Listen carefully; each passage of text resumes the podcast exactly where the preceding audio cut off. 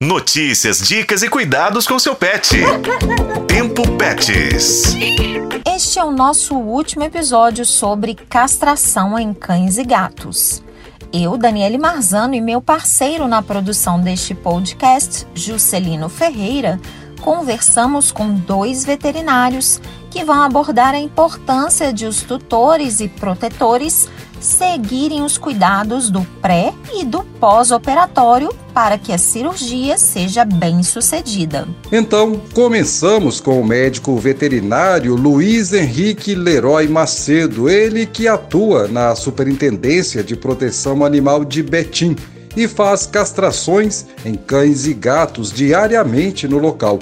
Doutor Luiz, falando primeiramente dos cuidados do pré-operatório, quais são as vantagens de seguir direitinho todas as orientações. É muito importante que os animais cheguem para fazer o procedimento cirúrgico com o preparo feito. Aquelas recomendações que a gente passa são de extrema valia na hora da cirurgia. Eles precisam estar de jejum alimentar por seis horas, hídrico por duas horas, para que a gente evite casos como pneumonia aspirativa. Então, pessoal, para quem aí é protetor, importante se preparar para capturar esses animais no mínimo no intervalo de 6 horas antes do horário marcado para a cirurgia.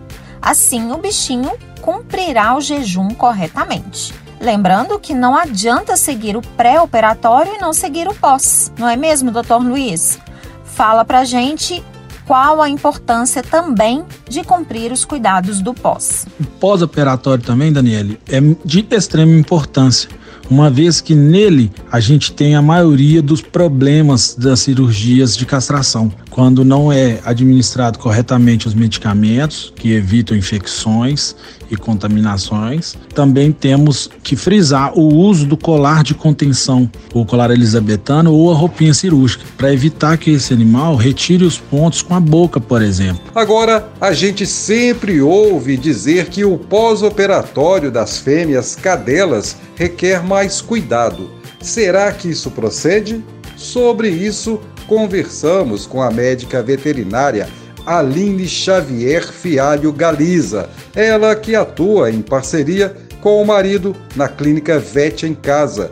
Doutora, existe mesmo essa diferença de macho para fêmea? Que a diferença é que a fêmea tem acesso à cavidade abdominal. Então ela é um pouco mais invasiva do que a castração em cães machos. Então as fêmeas têm que ter um repouso mais adequado, um cuidado especial com a ferida cirúrgica, mas assim como as fêmeas, os machos também têm que ter esse cuidado, porque querendo ou não, é um procedimento cirúrgico e é importante fazer o pós-operatório tranquilo, com repouso, realizar todas as medicações necessárias no pós-cirúrgico. Com isso, encerramos a nossa série sobre castração.